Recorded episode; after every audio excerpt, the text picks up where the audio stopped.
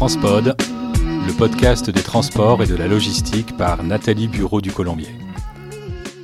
Bonjour, bienvenue sur Transpod l'hebdo. C'est 5 minutes pour tout savoir de l'actualité en France et à l'étranger. Au sommaire de la semaine du 11 au 16 septembre, de nouvelles étapes vers la décarbonation du maritime et de l'aérien, l'évolution à la hausse du coût du transport routier et de voyageurs, les ambitions folles de l'Arabie saoudite dans la logistique et le renforcement de la lutte contre les narcotrafiquants dans les ports français. Partons en Normandie où la raffinerie Total Energy de Gonfreville a passé un accord avec Air Liquide portant sur la fourniture de 10 000 tonnes d'hydrogène vert par an. Cela permettra de réduire jusqu'à 150 000 tonnes les émissions annuelles de CO2 du site.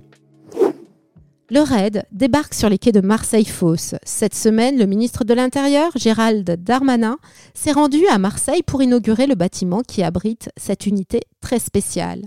L'objectif Lutter contre le grand banditisme, les trafics d'armes, de drogue.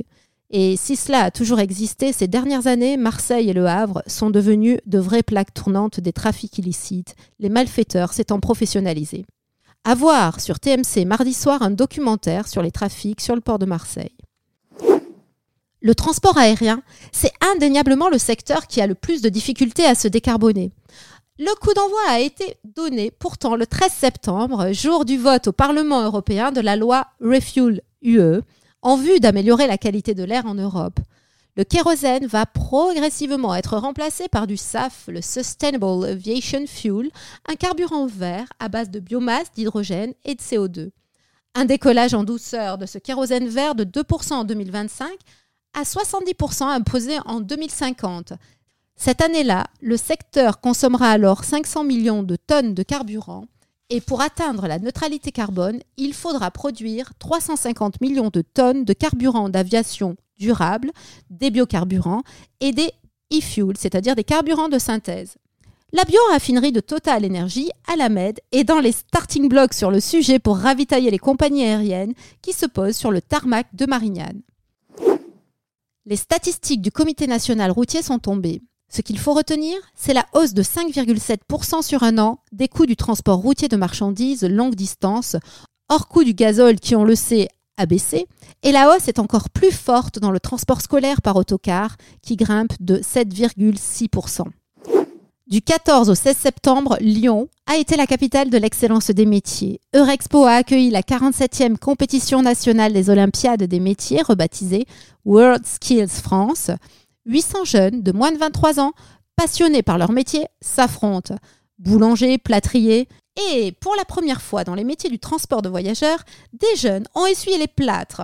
En effet, première participation du secteur et mise en lumière d'une filière qui manque cruellement de conducteurs.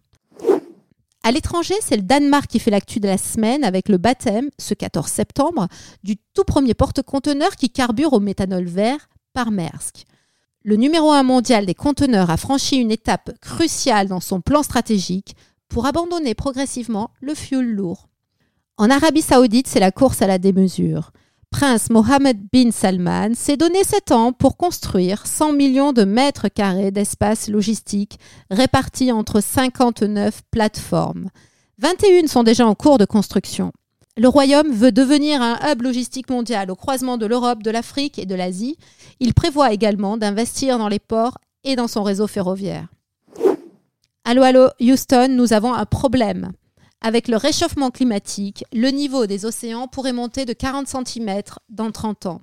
40 cm, c'est suffisant pour engloutir les ports de commerce de Houston, Shanghai et le port mexicain de Lázaro Cárdenas, rapporte le très sérieux Lloyd's Register.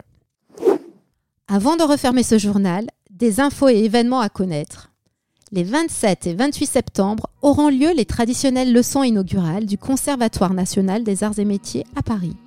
Cette année, Antoine Frémont, titulaire depuis mars 2022 de la chaire Transport, Flux et Mobilité durable, interviendra le 28 septembre à 18h30. C'est gratuit, ça se passe au CNAM, 292 rue Saint-Martin, dans le 3e arrondissement.